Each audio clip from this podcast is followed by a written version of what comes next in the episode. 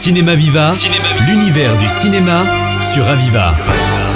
Cinéma Viva, spécial Ciné Club Jean Vigo avec son président Jean Aubert. Bonjour Jean. Bonjour Stéphane. Alors cette période de rentrée, vous venez nous parler de vacances, les vacances de Monsieur Hulot, de Jacques Tati, le spécialiste du burlesque à la française, donc un film de 1953, 1h29 en noir et blanc.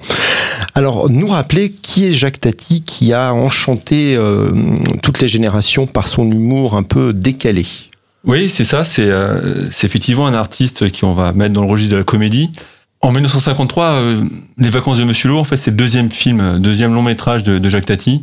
Et euh, il est connu pour euh, le, le film précédent, Jour de fête. Et Jour de fête, il crée un, un personnage étonnant, mais dont le titre ne porte pas le nom, puisque en fait, le personnage étonnant s'appelle François le Facteur.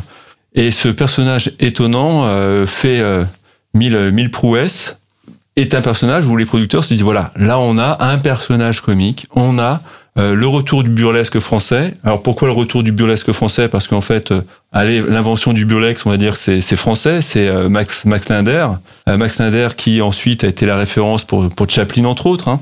On a depuis euh, on a perdu en fait ce goût de la, de la comédie en, France et en, tout cas le goût d'un personnage euh, qui fait des choses extraordinaires. Et François Facteur est un personnage qui fait des choses extraordinaires et donc les les producteurs proposent à Jacques Tati, euh, ah, faut faire un numéro 2, quoi. Il nous faut François le Facteur euh, qui fait d'autres choses. Et Tati, qui a créé ce personnage merveilleux, refuse. Il refuse et avec, euh, avec les vacances de Monsieur Hulot, il propose un nouveau personnage qui est justement ce Monsieur Hulot. Et là, autant il a refusé un personnage euh, François le Facteur, autant Monsieur Hulot est un personnage qui va être récurrent. À savoir, il va être euh, présent ensuite dans le film suivant. C'est-à-dire que dans Mon Oncle, on retrouve euh, effectivement ce, ce Monsieur Hulot. Ensuite, c'est dans Playtime, on retrouve Monsieur Hulot. Et même, on le retrouve qu'il se démultiplie. On va en croiser plusieurs. Et puis, euh, dans le dernier film, enfin pas le dernier film, mais un, dernier film avec Monsieur Hulot, c'est Trafic. Donc, on a quatre fois Monsieur Hulot. Donc, euh, Jacques Tati est un personnage étonnant. Euh, on va dire qu'il vient du mime, du mime, euh, du mime sportif, puisque en fait, euh, autant il est grand et fin, on a du mal à y croire, mais en fait, il était joueur de rugby et était surtout connu rugby au Racing Club de France par ses troisième mi-temps parce qu'il animait très bien les troisième mi-temps, no- notamment en faisant des mimes sportifs. Et c'est de ces mimes sportifs euh, qu'il a commencé sa carrière au cabaret, puis ensuite euh, dans un court métrage euh, où justement il reprend ce type de mime, et puis ensuite effectivement avec euh, avec Jour de fête. Et donc Tati crée un personnage étonnant, euh, notamment par rapport au monde du burlesque, puisque le burlesque est un monde du cinéma muet. hein. Évidemment, on pense à Chaplin, on pense à Keaton, on pense à Harry Langdon, on pense à, à- à bien d'autres, à Fatih Hardbuckle, on pense à des personnages américains. Mais là, on est dans, dans du cinéma parlant sonore. En 53, en 49 avec Jour de fête, en 53 avec euh, Les vacances de Monsieur Lot, il est impensable de faire euh, du cinéma muet. Et donc Tati est un- quelqu'un qui crée un personnage typiquement burlesque dans un cinéma sonore. Et donc ce personnage, euh, ce qui est euh, étonnant aussi par rapport aux autres personnages du burlesque, c'est que c'est un personnage qui est grand. Euh, alors que Chaplin ou Keaton sont des personnages qui sont petits, agiles, fins, et qui vont profiter justement pour se faufiler. Euh, alors que Tati, lui, est un personnage qui est grand. Il est grand comme le général de Gaulle. On, le, fera souvent la, remarque.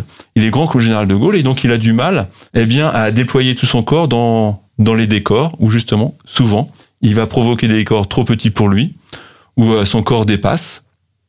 Donc il va jouer sur un autre registre que les grands maîtres du burlesque américain. Alors là, nous sommes en 1953, on est au bord de la mer. Qu'est-ce qui se passe? Quel est le pitch des aventures des vacances de Monsieur Hulot? Alors ça, c'est bien déroutant, parce que le pitch, il y en a pas. C'est-à-dire que Tati, il crée quelque chose d'étonnant avec les vacances de Monsieur Hulot. Il dit simplement, j'ai un personnage qui va en vacances, qui va passer euh, une semaine, deux semaines, on ne sait pas trop, de temps, en vacances, à à Saint-Marc, euh, juste au sud, euh, Saint-Marc-sur-Mer, c'est juste au sud de, de Saint-Nazaire, donc en Loire-Atlantique, qui à l'époque devait encore s'appeler Loire-Inférieure. Mais donc, il va passer juste du temps. Et en fait, on, regarde ce personnage qui passe du temps. Mais autant les personnages du burlesque sont des personnages euh, qui prennent l'action en main, autant euh, Tati est un personnage grand mais discret. C'est-à-dire, il est plus grand que nature, il est plus grand que la plupart d'entre nous. On ne peut que le repérer, mais c'est quelqu'un de discret. C'est quelqu'un qui marche sur la pointe des pieds, qui se déplace en essayant de ne pas faire de bruit et qui évidemment en fait. Donc on a ce personnage qui est en décalage complet. Et ce que nous propose Tati, eh bien c'est à travers ce personnage, regarder nos contemporains.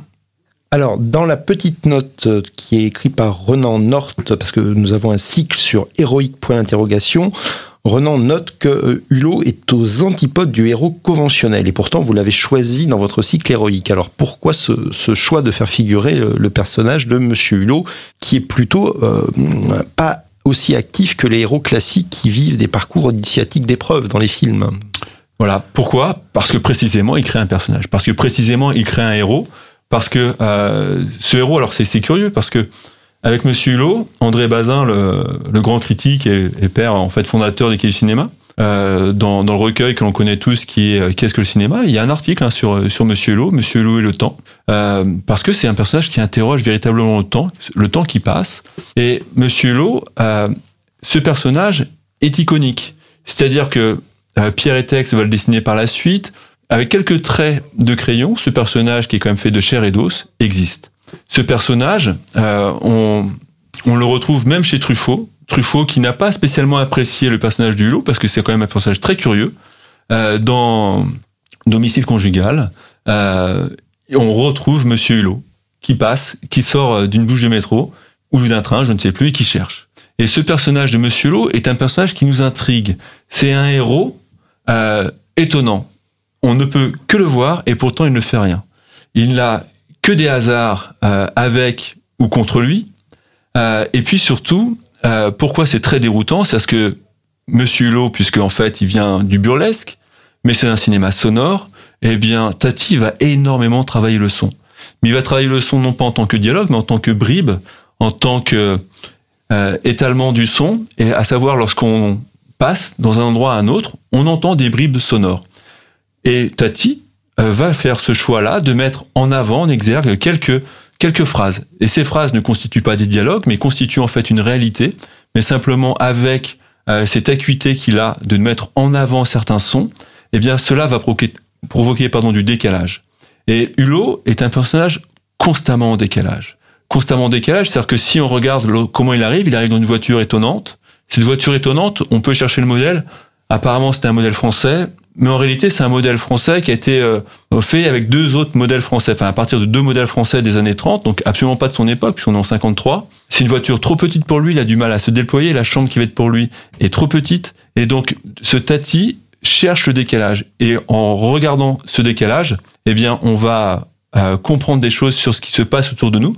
On va passer des vacances. Euh, le sport de Tati, par exemple, dans les vacances de Monsieur Lowe, c'est le tennis. Parce que ce qui est intéressant au tennis, enfin ce qui est intéressant, euh, ce qui en fait euh, l'une des saveurs, c'est qu'on ne sait pas combien de temps ça va durer. Et lorsqu'on est dans une séquence avec Tati, on ne sait pas combien de temps ça va durer parce que simplement on est spectateur de ce qui se passe et de ce qui est mis en avant par le réalisateur Jacques Tati. Voilà, à revoir dans une version restaurée, je crois. Hein, qui a, oui, tout les à films fait. ont été repris dans un magnifique noir et blanc. Magnifique noir et blanc, ce sera du DCP, c'est-à-dire en fait on est euh, au Ciné Club Joviego, on est en cinéma, donc euh, ce sera effectivement une très belle copie. Et c'est accessible en fait euh, dès 7 ans. Voilà. Jacques Tati, c'est de 7 à 77 ans et bien au-delà. Et même, je dirais, c'est presque l'équivalent de Gaston Lagaffe, c'est-à-dire un personnage qui nous apporte un peu de poésie dans ce monde de brut et on en a bien besoin. Merci à Jacques Tati et redécouvrons avec plaisir les aventures de Monsieur Hulot sur grand écran. Merci Jean. Merci Stéphane.